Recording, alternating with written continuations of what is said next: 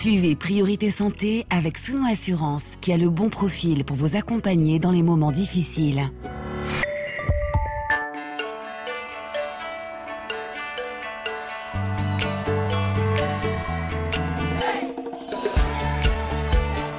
Priorité Santé. Caroline Paré. Bonjour à toutes et à tous. Aujourd'hui, dans Priorité Santé, nous vous emmenons en Côte d'Ivoire. Dans ce pays, on dénombre deux à trois fois plus de personnes atteintes d'albinisme que dans le reste du monde.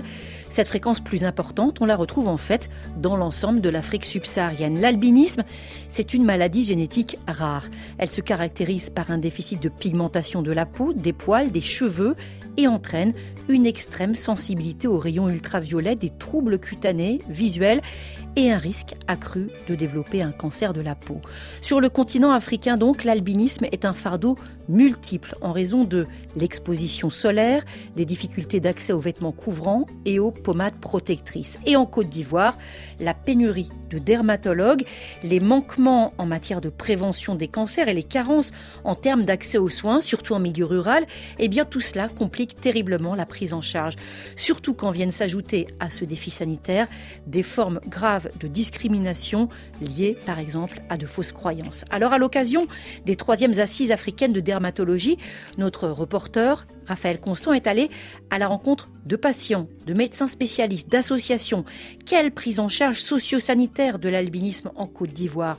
Comment lutter contre les fausses croyances qui gravitent autour de cette maladie pour ces personnes nées avec l'albinisme? C'est un reportage donc signé Raphaël Constant en partenariat avec la Fondation Pierre Fabre.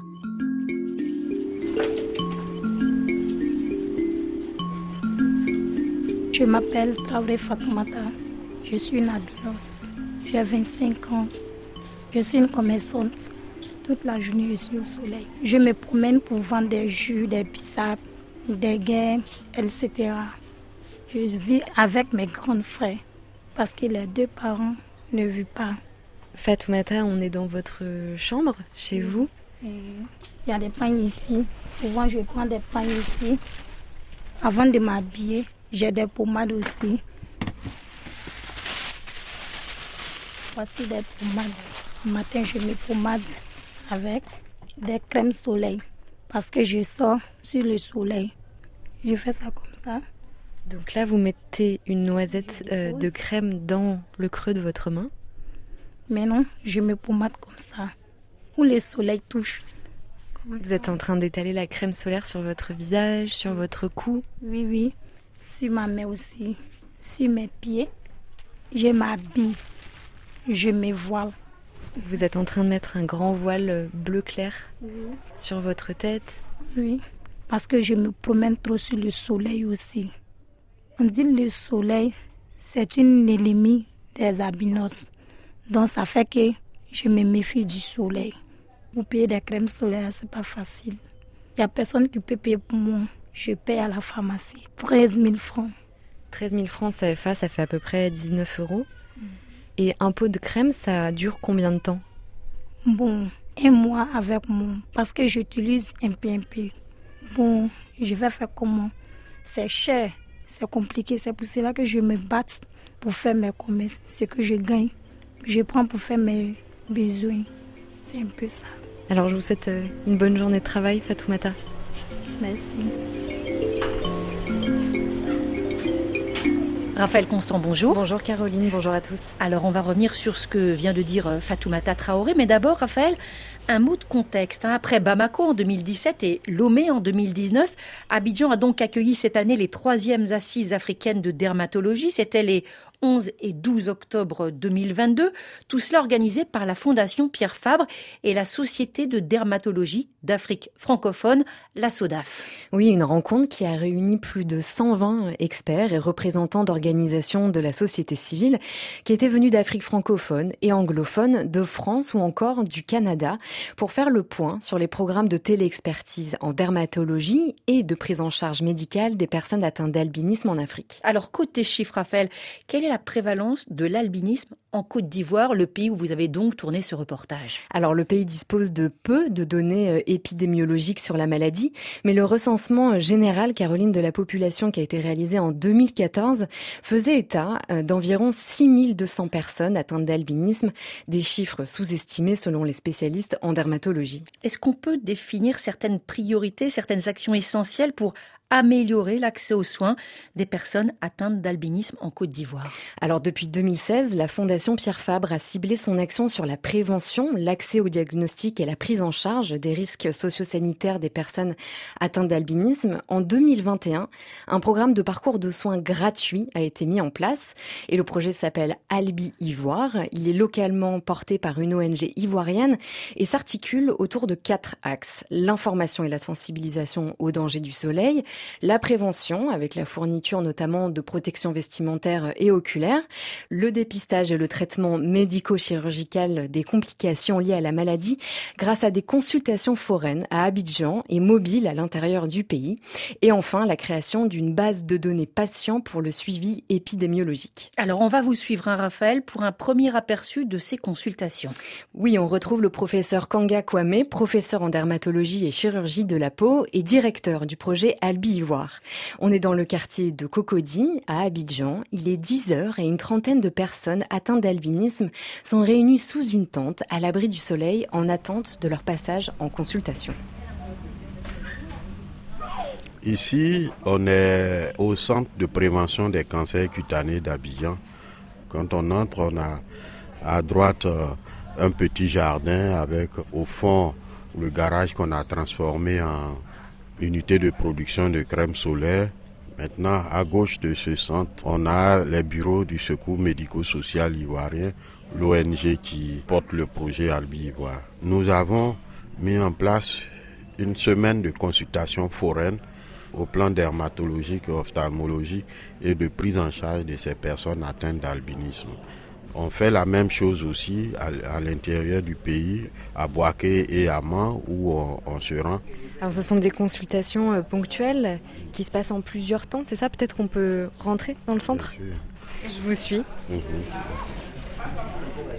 Bonjour. Si les albinos ne savent pas vers où aller, ils restent, ça va de soi chez eux ou bien ils vont chez les praticiens, et ce qui fait reculer la prise en charge. Quand j'étais plus jeune, J'étais interne au CHU de Trècheville en dermato et j'ai vu beaucoup passer des personnes atteintes d'albinisme qui souffraient de cancer très avancé et qui en mouraient. Je me suis dit, bon, qu'est-ce que je pouvais faire pour les albinos, surtout qu'ils font des cancers de la peau et qui nécessitent des interventions chirurgicales. Du coup, j'ai voulu monter quelque chose jusqu'à ce que bon, je puisse créer ce centre de prévention des cancers cutanés d'Abidjan pour faire des consultations gratuites. Il y a quelques années, peut-être qu'on ne pourrait pas avoir un centre comme ça. Aujourd'hui, c'est ça qui fait que je suis fier, moi, d'avoir euh, eu à faire ça parce que mes patients qui viennent me voir pour leurs problèmes dermato qui sont pas albinos, ils voient les personnes atteintes d'albinisme fréquenter le centre Bon, ils sont peut-être surpris un peu au départ, mais après, ça passe. Et moi, je pense que c'est cette intégration-là qu'il faut faire. De bouche à oreille, les personnes atteintes d'albinisme ont su qu'ils avaient une prise en charge ici, ils avaient de l'écoute. C'est comme ça qu'ils viennent vers nous. Bienvenue chez nous. Je suis docteur Ouattara. Il va s'agir de vous expliquer tout ce que vous avez parce que dans la vie, il faut connaître d'abord ce que vous avez. Si vous ne savez pas votre problème aujourd'hui, vous n'allez pas pouvoir vous-même comprendre ce qu'il faut faire et éviter les circonstances désagréables. Alors, l'albinisme d'abord, c'est une maladie génétique. Ce n'est pas une infection, ce n'est pas euh, quelque chose que j'ai mangé qui me donne ça. C'est-à-dire que je suis né avec. Aujourd'hui, les gens sont surpris parce que souvent, on voit euh, deux personnes noires et qui mettent au monde un enfant qui est blanc. On se dit, est-ce que ce n'est pas un sort, ce n'est pas une malédiction? On voit la voisine qui passe. La voisine, elle vient, quand elle voit l'enfant, elle dit Ah, mais cet enfant-là, moi je connais. Ce qu'il faut faire quand l'enfant est blanc comme ça, c'est juste au thème qu'il ne faut pas avoir. Elle vous dit, hein, la voisine vous dit Non, l'enfant ne doit plus manger gombo, ne doit plus manger aubergine, quoi donc, euh, soumara, et puis euh, papaye, voilà. Donc vous aussi, comme vous ne connaissez pas, c'est la première fois d'avoir un enfant blanc, vous ne savez pas, et la voisine est convaincante, vous dites oui, elle a raison. Donc vous évitez tout ça. Et qu'est-ce qui se passe? L'enfant va grandir, l'enfant commence à avoir des problèmes, malgré qu'il évite tout ça. Vous doutez, est-ce que la voisine a toujours raison sur les totems?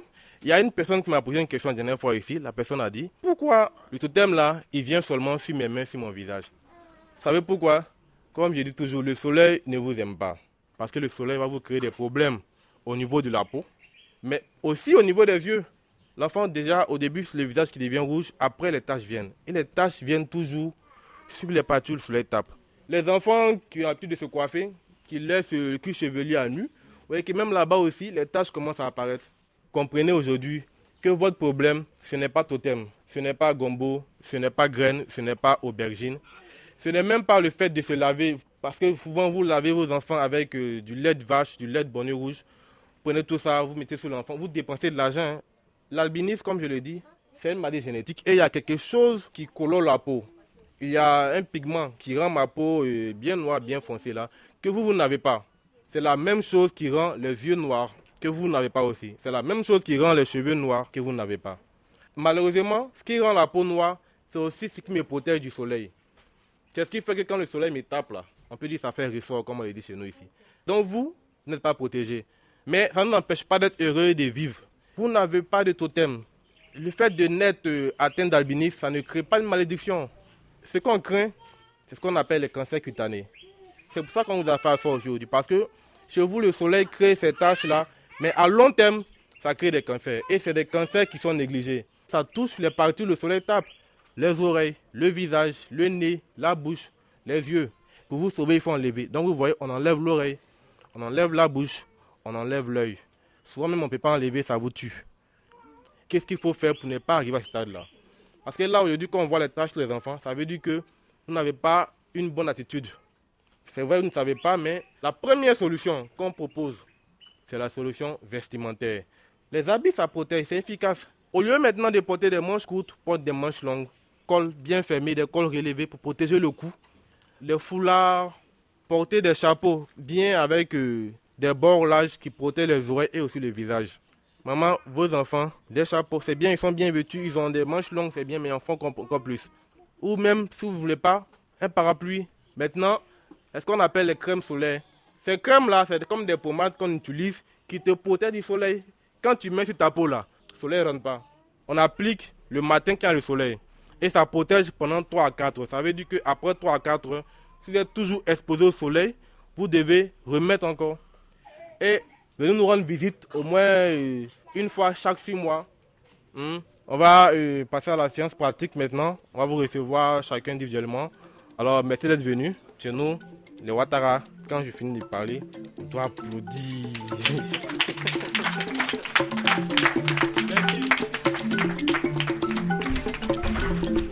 bonjour docteur. Merci. Je suis docteur Nanko, médecin, dermatologue au CHU de Trècheville. Donc c'est Madame Kamara Amina, c'est ça? Oui. La maman de Fofana Maria, mais Fofana Amina. Alors est-ce que dans la famille, à part les deux petites là, parmi les grands-parents, les parents, il y a d'autres personnes qui sont atteintes d'albinisme? Bon, J'ai appris que c'est l'arrière-grand-mère qui était albinos. D'accord. Vous êtes du même village avec leur papa? Oui. D'accord. Vous êtes de la même famille, vous êtes cousin, cousine Pas la même famille même. Non, c'est important parce que euh, parmi les mariages consanguins, la fréquence de l'albinisme est plus élevée, surtout s'il y a déjà des albinos dans la famille. Donc on va commencer par euh, Amina. Amina, elle va à l'école? Oui, elle fait la maternelle. Ah d'accord. C'est de quelle heure à quelle heure l'école, les, horaires De 8 heures à 16 heures. Donc est-ce qu'il y a la crème solaire dans le sac souvent quand elle va à l'école? Pas de crème solaire. Faudrait mettre dans le sac et montrer à la petite comment l'appliquer. Donc là, elle la pose en coopération même avec la maîtresse et pourra mettre une autre couche de crème solaire.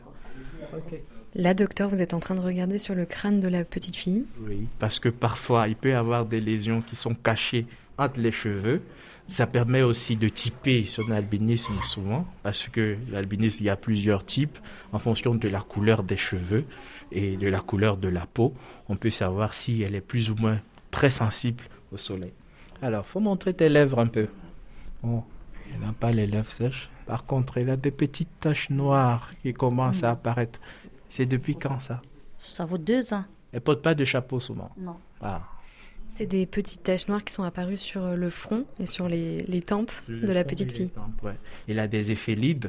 On recherche également des petites croûtes qui peuvent souvent apparaître sur les parties exposées au soleil qu'on appelle des kératoses actiniques parce que ce sont des lésions précancéreuses. Donc avec le temps, ces lésions donnent de véritables cancers euh, cutanés qui, eux, vont mettre euh, en jeu le pronostic vital de la petite.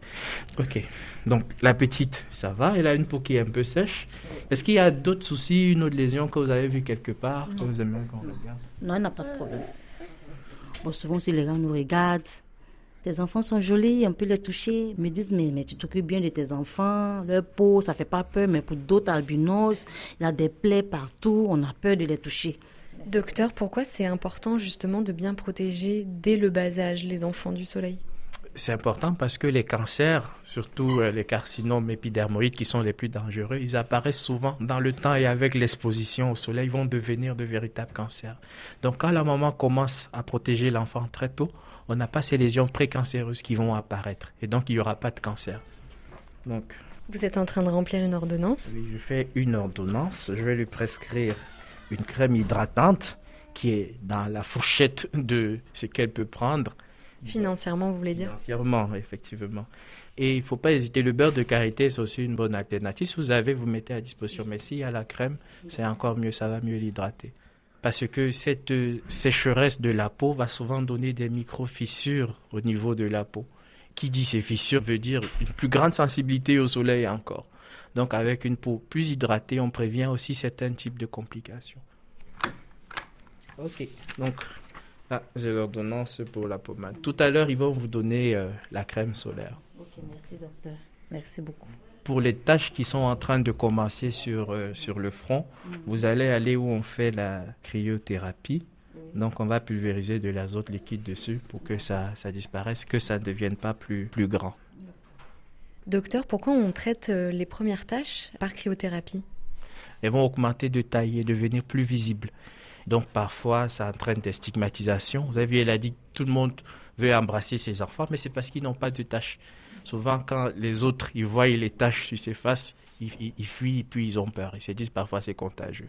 C'est une méthode de traitement au froid. Ça ne nécessite pas d'anesthésie préalable ni d'autres choses. Donc on va congeler, on va dire comme ça, les lésions.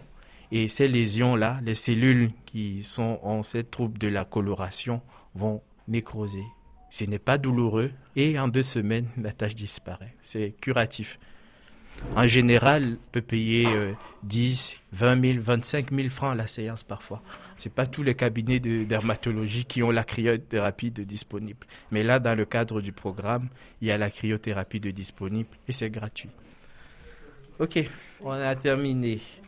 Donc, comme on dit, pour que les deux filles restent jolies, il faut les protéger. D'accord Merci. Merci beaucoup. Alors, les petits, tu m'as pas dit au revoir. Bye. Aïe, il faut voir tout le monde.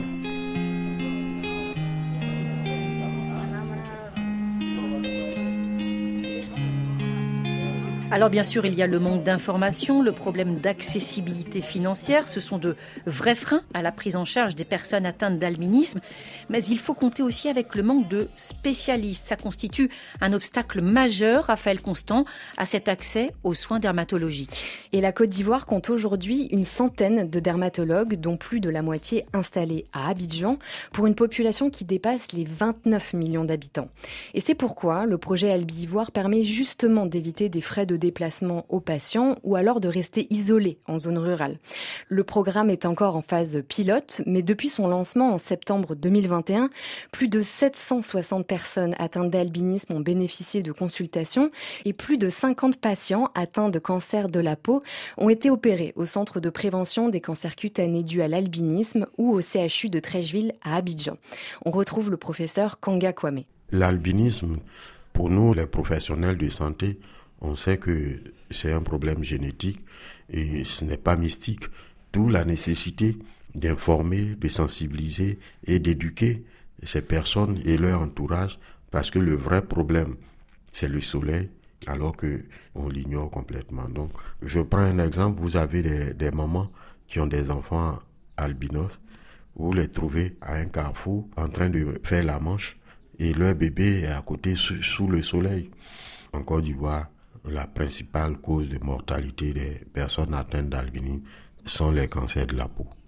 Alors, est-ce que les personnes atteintes d'albinisme arrivent à temps en consultation? Est-ce qu'elles viennent vous voir avant que le cancer de la peau se soit répandu? Puisque vous le dites vous-même, il y a un réel problème d'information et d'éducation aux gestes de prévention. Depuis le lancement du projet, les premiers mois, on a eu beaucoup de cas avancés, métastatiques, qui sont arrivés.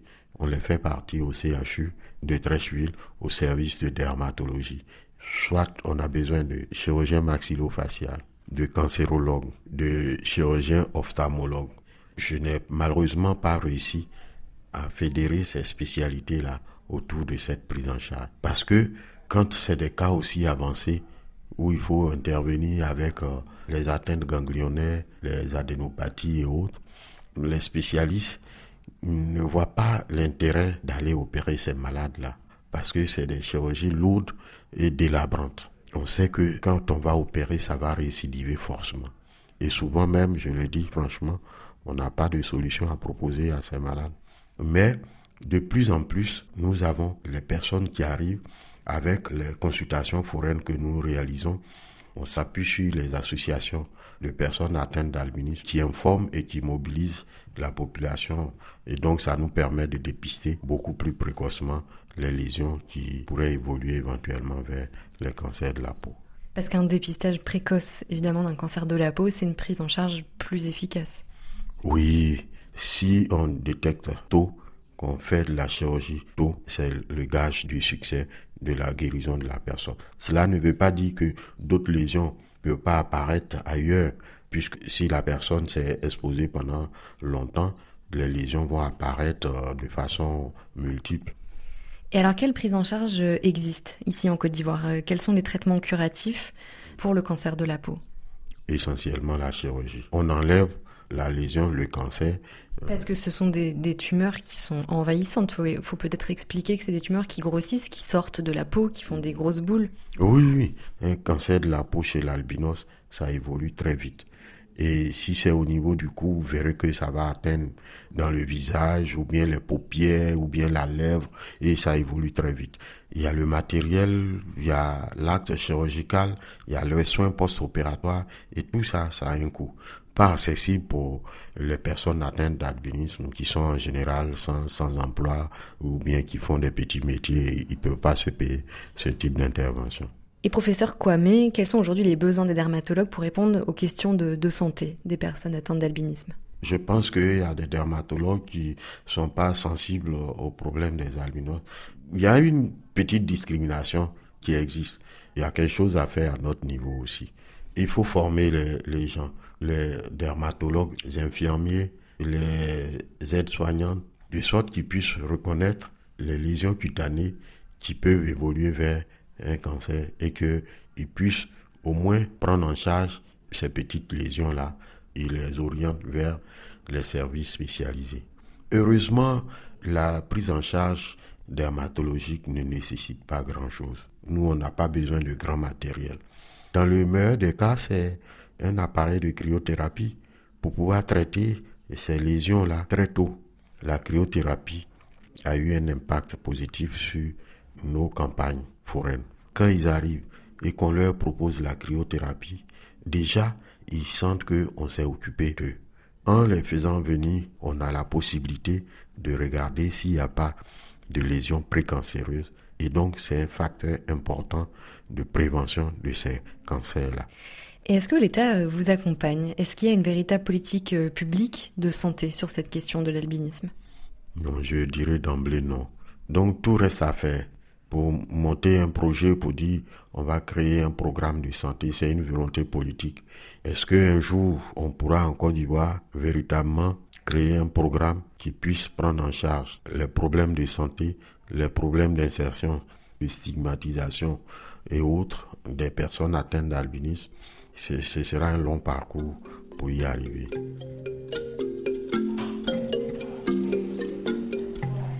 Je suis euh, M. Kofi Armand Angelé, professeur de pharmacie galénique, biopharmacie et cosméto à la faculté de pharmacie de l'université Félix Fauboigny. Je suis responsable de la production de pommades solaires.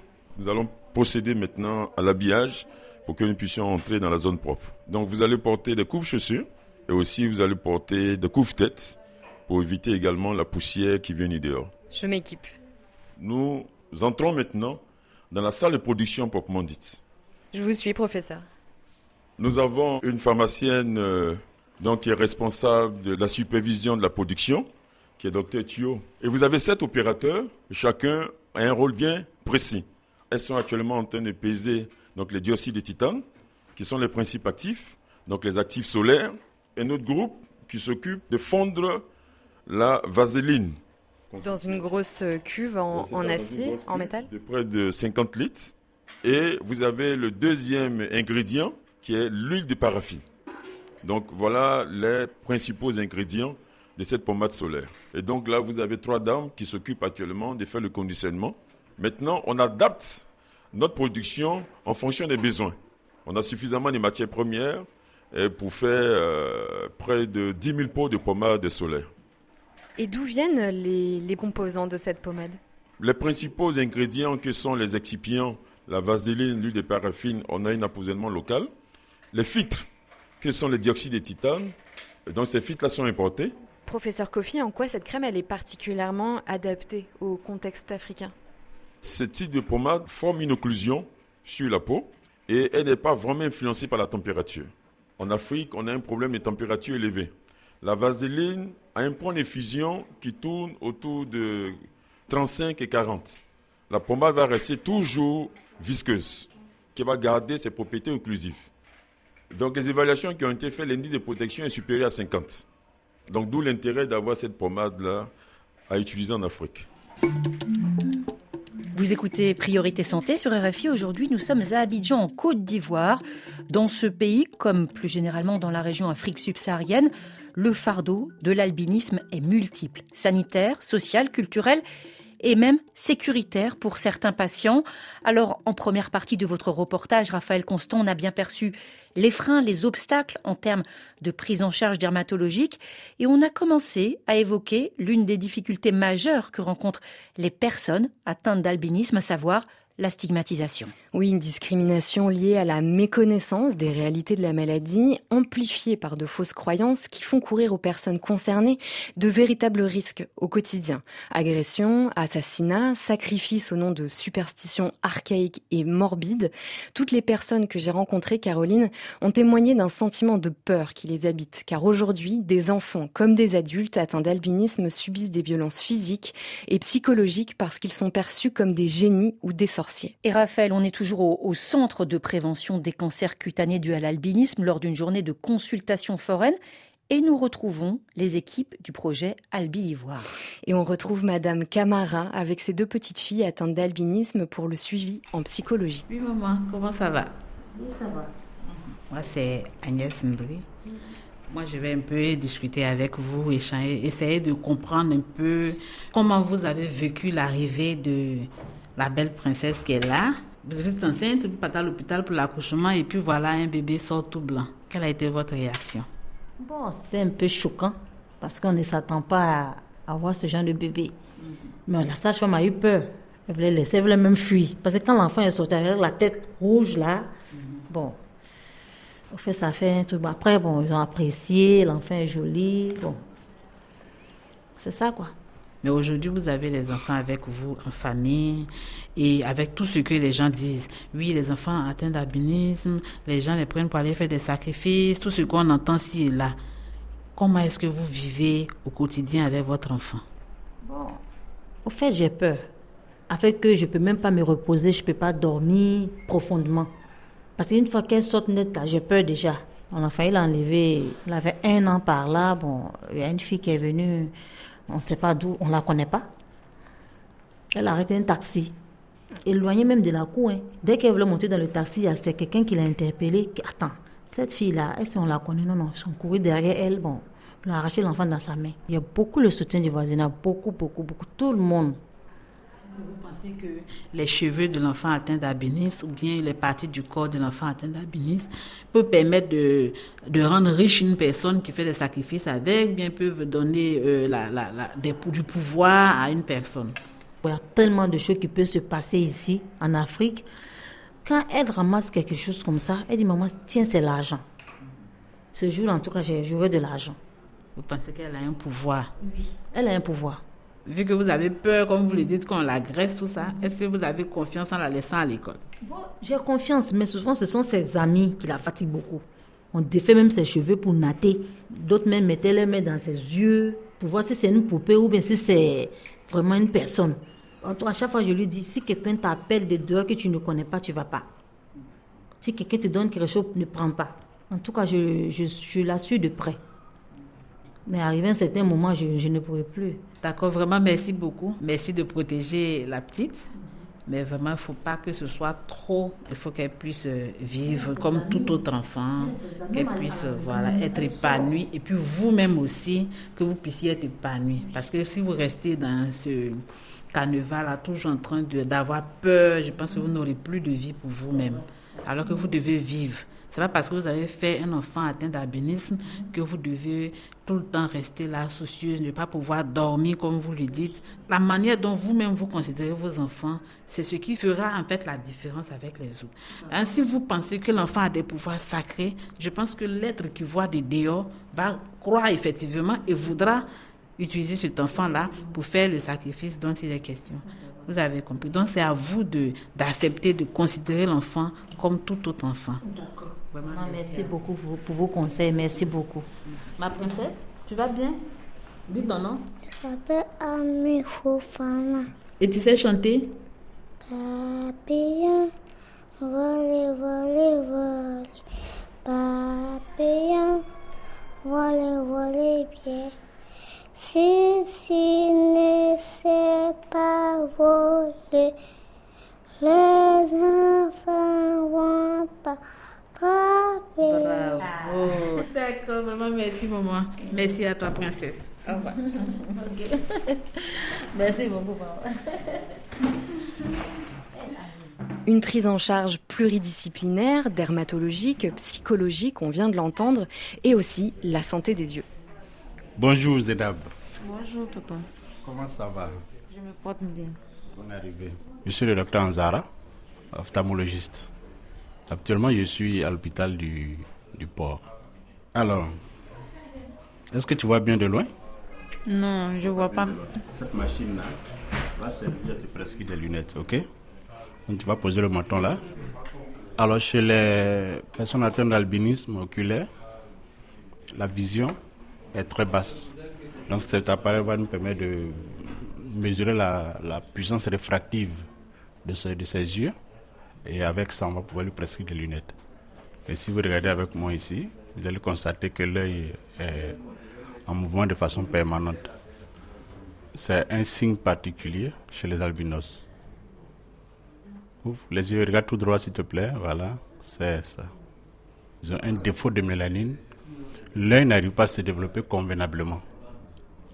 Et donc, ils ont tendance à avoir un strabisme, soit la myopie, ou l'hypermétropie.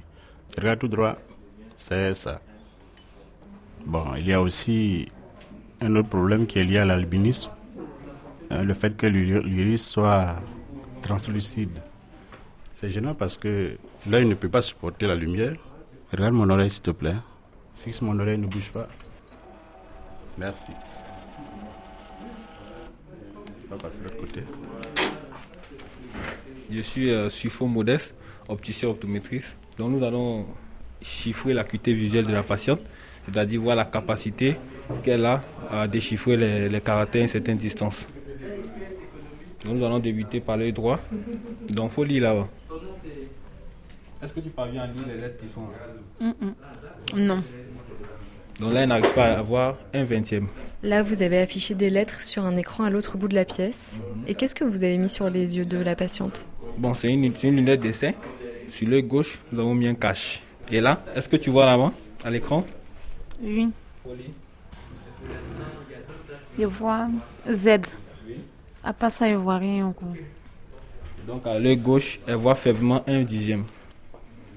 Donc là, en même temps, nous allons essayer de corriger pour voir si ça améliore un peu son, sa vision. Donc vous avez différents types de verres dans une grosse mallette, juste à notre droite.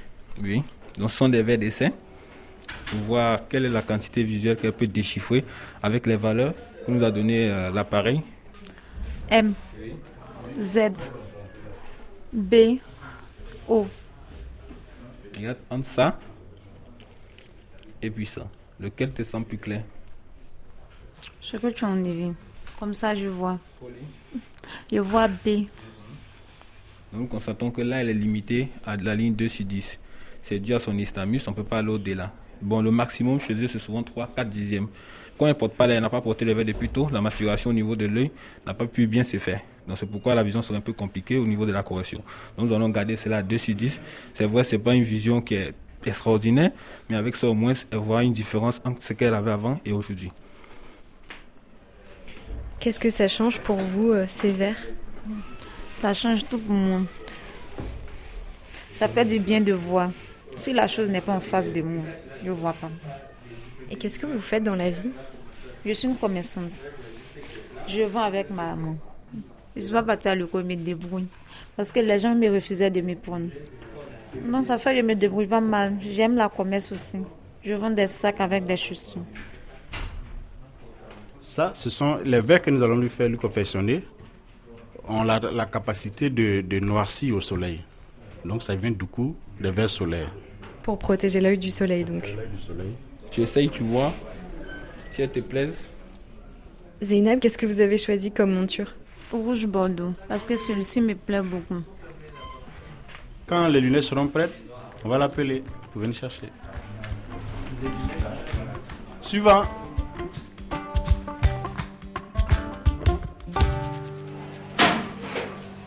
C'est nous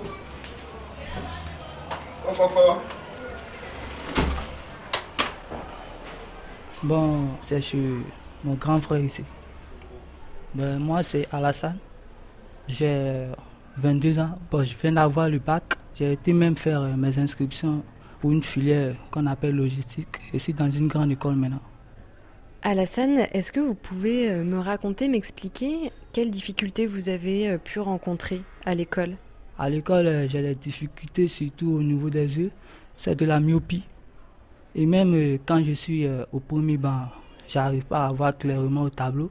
J'ai même failli abandonner les études euh, à cause de mes yeux, mais j'ai pris le courage parce que je me suis dit que si je ne prends pas le courage dès maintenant, plus tard dans la vie, ça va être un peu difficile pour moi, puisque même avec des diplômes, les gens refusent de nous prendre. Ce qui m'a poussé aujourd'hui à prendre mon cœur à deux mains pour pouvoir aller à l'école. Ça n'a pas été facile pour moi, mais le bac, je l'ai fait trois fois à cause de mes yeux. Et depuis combien de temps vous avez des problèmes de vue en classe? Ben, depuis le bas âge. Aussi bien, euh, quand on met des écritures au tableau, j'arrive pas à voir. Le maître pense que c'est parce que je n'ai pas envie de travailler. Du coup, il me chicote. Après ça, euh, bon, j'ai plus envie d'aller à l'école. Je pleure, je pleure parce que je sais qu'ils vont encore me frapper pour des raisons qui ne tiennent pas. Tu vois. Mais est-ce que vous avez expliqué à l'enseignant que vous ne voyez pas au tableau Est-ce que vous avez expliqué que c'était à cause de votre maladie? Ben, en ce moment, j'étais ignorant, je ne savais même pas ce qui m'arrivait. On ne me l'a pas expliqué. Ben, c'est en grandissant et à mesure que j'ai su que j'avais des problèmes au niveau de la vue. Parce que je voyais des camarades à côté de moi qui s'assiaient, même au fond de la classe, qu'ils arrivaient à voir ce qu'on écrit au tableau. C'est à partir de là que tout a commencé. L'ophtalmo m'a prescrit des verres. Bien vrai, je portais les verres, mais bon, j'arrivais pas à voir grand chose encore, malgré les verres. Donc, du coup, j'ai déposé. Parce que je suis orphelin de père. Et ma maman s'est débrouille pour avoir euh, un peu d'argent pour nous nourrir. Donc, euh, je n'ai plus personne pour pouvoir euh, acheter des verres pour moi. Et alors comment ça s'est euh, passé à l'école en grandissant? Est-ce que les enseignants vous ont accompagné pour suivre les cours? En classe de CM1, il y a un enseignant, quand il est arrivé, il a vu que j'avais un problème de vue. Il m'a mis au moins à 5 mètres du tableau. Pour ne pas que je sois euh, le seul à être devant, il a, il a mis au moins deux bancs devant pour que euh, des personnes puissent me, me rejoindre, pour ne pas que les autres puissent savoir que c'est à cause de moi les bancs ont été placés devant. Du coup, il a fait ça pour moi et je le remercie beaucoup. Je me suis débrouillé en classe. Je demande euh, un cahier d'un de mes compagnons, tu vois, pour aller me mettre à jour. Mais c'est pas chaque jour, eux aussi, ils devaient me donner le cahier parce qu'eux aussi, devaient aller étudier, tu vois. Le professeur écrit au tableau. Il explique. Je ne vois pas, mais j'entends. J'essaie de revoir, revoir l'exercice. Au fur et à mesure, ça reste. Et même quand il y a un interro, le prof, il écrit l'interro au tableau. Je n'arrive pas à voir. Mon voisin, mon voisin, il lui donne une feuille blanche, il lui dit, ah, écris au moins la première question, la deuxième question qui est au tableau pour moi, pour que je puisse répondre à ça au moins. Donc, arrivé à un certain moment, je me suis fait acheter un téléphone qui a un, appareil photo sophistiqué. Et quand ils finissent de copier les coups, je prends la photo, je vais me mettre à jour à la maison. Donc ça n'a pas été facile pour moi, bien vrai. Pendant votre scolarité, comment ça s'est passé avec euh, les autres élèves? J'ai eu la chance de tomber sur des bons compagnons. J'ai été discriminé par d'autres élèves, d'autres classes, commencent à me moquer. Il y a d'autres qui ne voulaient pas s'approcher de moi à cause de ma couleur de peau. Ceux qui ne voulaient pas s'approcher de moi, ben, je les ignorais parce que dans la vie, on ne peut pas plaire à tout le monde. Je ne pouvais pas m'asseoir pour dire que parce que je suis un albinos, je dois me rabaisser auprès d'eux, tu vois. Donc, je me jouais au bandit pour pouvoir euh, m'adapter un peu à eux. Je faisais des choses qui faisaient rire aux gens. Puis au fur et à mesure que je faisais ça, je me faisais respecter, je me faisais aimer par les gens et tout et tout. Et vous voulez continuer euh, les études euh, jusqu'où à la Seine peut-être la licence même. Si j'ai les moyens et la force de pouvoir continuer, je le ferai. Je continuerai les études. Mon rêve, c'est de pouvoir euh, travailler dans un bureau comme tous les autres hommes qui ne sont pas atteints d'albinisme. Raphaël, on l'a dit, hein, la Côte d'Ivoire est confrontée à une véritable inégalité en termes d'accès aux soins en fonction de la localisation des patients le fossé entre les zones rurales et la métropole Abidjan. Et pour s'adapter aux réalités du terrain, l'une des réponses des professionnels de santé, c'est la télé-expertise en dermatologie pour justement décentraliser l'accès aux soins de qualité. Alors, ce n'est pas nouveau, la Fondation Pierre Fabre soutient une initiative née au Mali en 2015 et développée aujourd'hui au Togo, en Mauritanie et au Niger.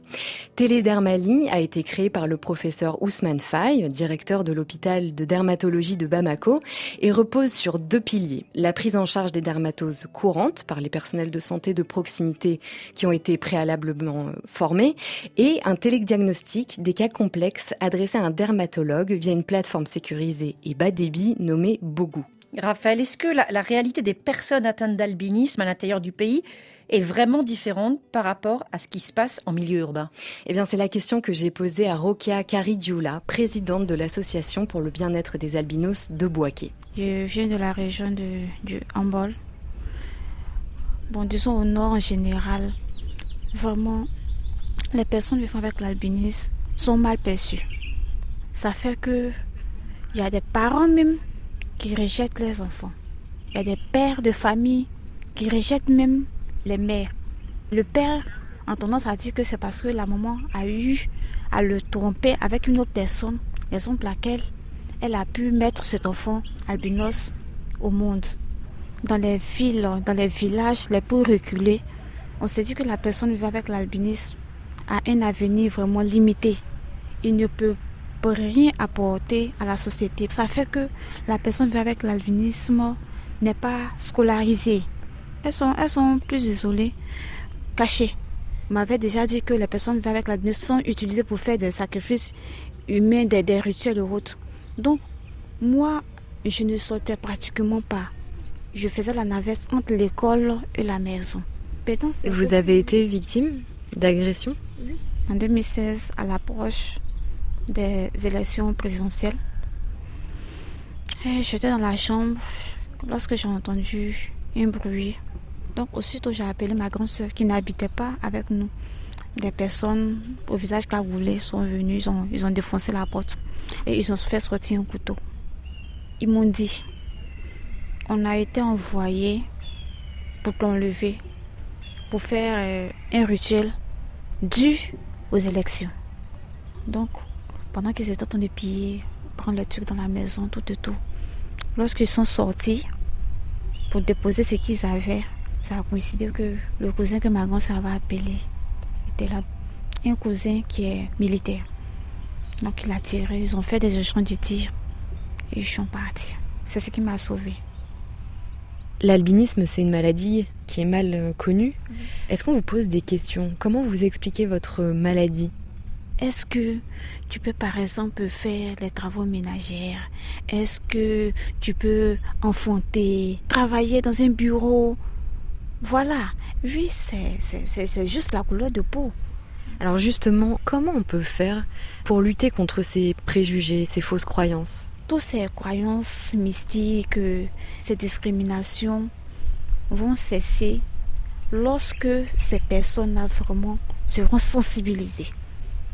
Les sensibilisations de bouche à oreille, les sensibilisations de masse, voilà, à travers des conférences, des émissions radio, des émissions télé, des prospectus, des images, des témoignages.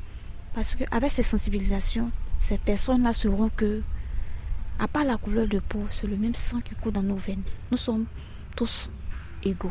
Est-ce que c'est pour ça que la société civile a un rôle important? Oui, la, société civile a un rôle important.